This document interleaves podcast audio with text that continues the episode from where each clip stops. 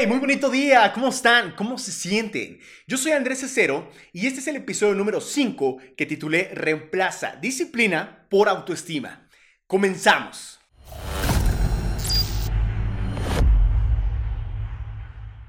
Quise hablar de este tema porque cada vez escucho a más personas hablar en redes sociales sobre este tema de la disciplina y que haz las cosas por disciplina aunque no tengas motivación y un buen de frases alrededor de este tema. Y hoy quiero compartirles a lo que he llegado después de cuestionar algunas ideas. Pero bien, debo recordarles que por supuesto no tengo la verdad absoluta, pero a esto me dedico a cuestionar y ahora a compartírselos a ustedes para que también cuestionen mis ideas y después ustedes redefinan las suyas a unas nuevas que les hagan más sentido para su vida. Así que no, yo pienso que no necesitamos disciplina, necesitamos conciencia y autoestima. Todos hablan de tener disciplina y ok, sí estoy de acuerdo, todos queremos ser disciplinados en aquello que queremos lograr, ok, sí, pero ¿cómo logramos tener esa disciplina? Porque suena muy bonito, pero tangiblemente, ¿cómo llegamos a ser disciplinados? ¿Se han, ¿se han hecho esa pregunta? O sea, ¿será una decisión simplemente?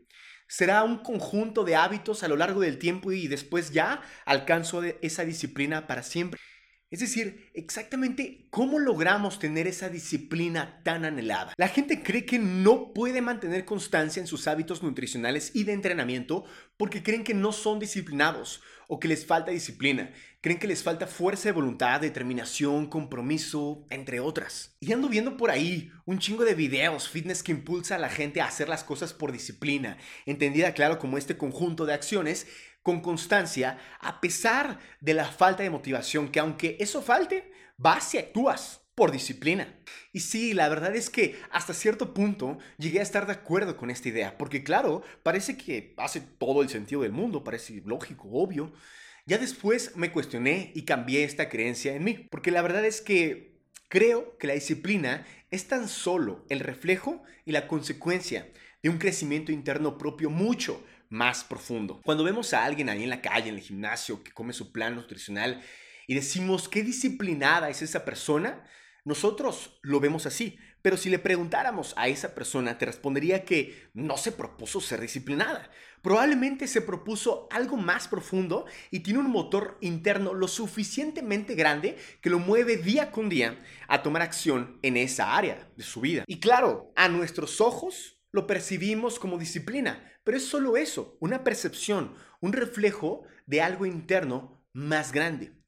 Por ende, creo que deberíamos proponernos preguntarnos y definir cuál es ese motor interno nuestro, tan fuerte y tan grande, que nos levante con ese fuego día con día. Y creo yo que ese motor, ese para qué, siempre, siempre tiene que partir desde un tema de amor propio. En lugar de tener disciplina que te obliga a hacer las cosas y todas las chingaderas de a huevo, porque así debe de ser, porque no hay de otra y hay que chingarle, porque un día tú te lo prometiste, porque querías llegar a algo. En lugar de eso, uno se ama lo suficiente como para crecer por amor a ti, por amor al proceso, que de hecho es la vida. La vida es el proceso. Es decir, te levantas, vas y te empujas a actuar por autoestima finalmente, por amor a ti, a tu cuerpo, a tu vida, a tu vejez, no por disciplina. Ahora, quiero compartirles lo que he observado de las personas que sí requieren disciplina, tal vez en ese momento o en esa etapa de su vida, porque creo que la disciplina sí es útil en ciertos momentos del camino,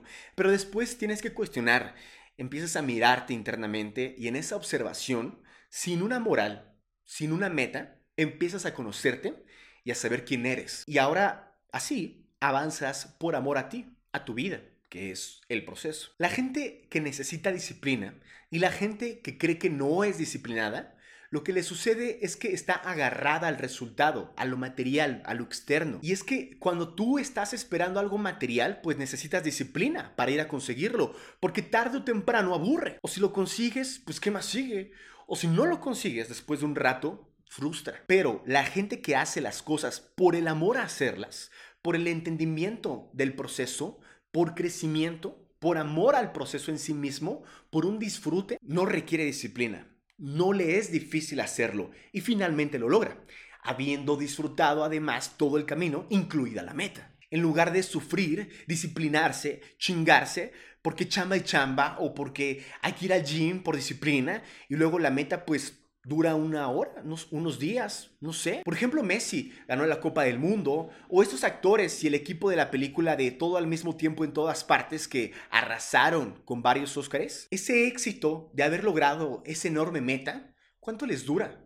Pues probablemente les dura unos cuantos días, ¿Ya? Ahorita deben de estar entrenando y preparándose para lo siguiente. Vuelven a hacer las mismas cosas de diferente forma probablemente, pero en esencia es lo mismo. Porque imagínate que ya, ya lograste ese título que querías, la casa que te imaginabas, la familia que querías, el auto más, más lujosísimo y caro e increíble, las experiencias más maravillosas viajando por el mundo te admiran, tienes seres increíbles a tu alrededor que te aman y amas, tienes un chingo de lana y la disfrutas. ¿Y qué sigue? O sea, la vida no es una lista del súper para ir a conseguir chingaderas para que termines y ya. O sea, el proceso es el chiste. La vida es el proceso y la única meta es la muerte. Entonces, ¿qué? ¿Te urge morirte? Pues yo creo que esas personas que no están disfrutando el proceso pues ya están muertas en vida, la neta. Pienso que lo más increíble no está en la meta, sino en el proceso, en el amor al proceso, en conocerte, es darte cuenta dónde están tus atores, es ir rompiendo tus propios límites, es ir viendo los pequeños cambios y disfrutarlos. Por ejemplo, con esto, grabo este podcast y no sé qué vaya a pasar. No sé si le guste a uno o a cientos o a miles, pero es que eso termina dando igual. Mi ego, claro que quiere un chingo de cosas, pura madre, pero mi parte consciente sabe con certeza que aquí y ahora, diciendo estas palabras con ustedes, aquí y ahora está de huevos. Sabe que lo más bonito es el proceso de ir creando, de atreverme a hacer esto y empujarme cada día a mejorar, aprendiendo nuevas cosas, en mirarme y conocerme en error, en vulnerabilidad también en todas esas emociones que voy sintiendo en el proceso de creación. Desde que me pongo a imaginar qué tema es del que quiero hablar en el siguiente episodio e ir estructurando mis ideas en leer, en escribir, en pensar mientras tomo un café a solas, ahí, en imaginar que esta energía entregada en forma de palabras probablemente pueda servirle a alguien o si no a mí, en encontrar las palabras adecuadas para comunicar esta idea de forma clara y con un hilo conductor lo suficiente como para que pueda llegarte a ti. Todo eso que sucede entre meta y meta es lo importante, es lo bonito. Y es que, no sé si lo han sentido, pero como que siempre se siente la vida como el viaje a algún lugar, cuando el viaje nunca se ha tratado de llegar a ningún lugar, sino que todo esto se trata del viaje en sí mismo. El chiste nunca ha sido llegar, siempre ha sido el camino el proceso. Nunca se ha tratado del resultado, del destino, ni de las metas y objetivos. Siempre se ha tratado del camino. Siempre se ha tratado de encontrar cosas significativas en el camino que le doten valor a cada acción en sí misma. Y bueno, hablando precisamente del proceso, me gustaría compartirles una frase de Aristóteles que habla del proceso, en tratar de centrarnos en el proceso que es lo más importante y lo que está bajo nuestro control. El resultado total, pues no lo está. Esta cita de Aristóteles, en su obra Ética a Nicómaco, dice así, es más gustoso hacer amigos que tenerlos. Tal como para el pintor es más gozoso estar pintando que acabar de pintar. Este afán ocupado en su propia obra encierra un gran deleite dentro de la ocupación como tal. No se deleita igual el que retira sus manos de la obra acabada, ahora disfruta del proceso de su arte. Cuando pintaba, disfrutaba del propio arte. Yo, por ejemplo, ahorita, mientras hago esto, lo estoy disfrutando ahorita, mientras estoy diciendo estas palabras frente a la cámara. Y bueno, ahora que estamos en las citas, existe otra que me fascinaría compartírselas. Aquel que se ata a una alegría, la alada vida destruye. Aquel que besa la alegría según vuela, vive la aurora de la eternidad. Esa cita es de William Blake y es que creo que en muy poquitas palabras logra explicar la razón de la importancia del proceso y cómo es que en el proceso se encuentra la libertad, no en las metas. Nos enseñaron a vivir atados, amarrados a cosas, a personas, creando futuros,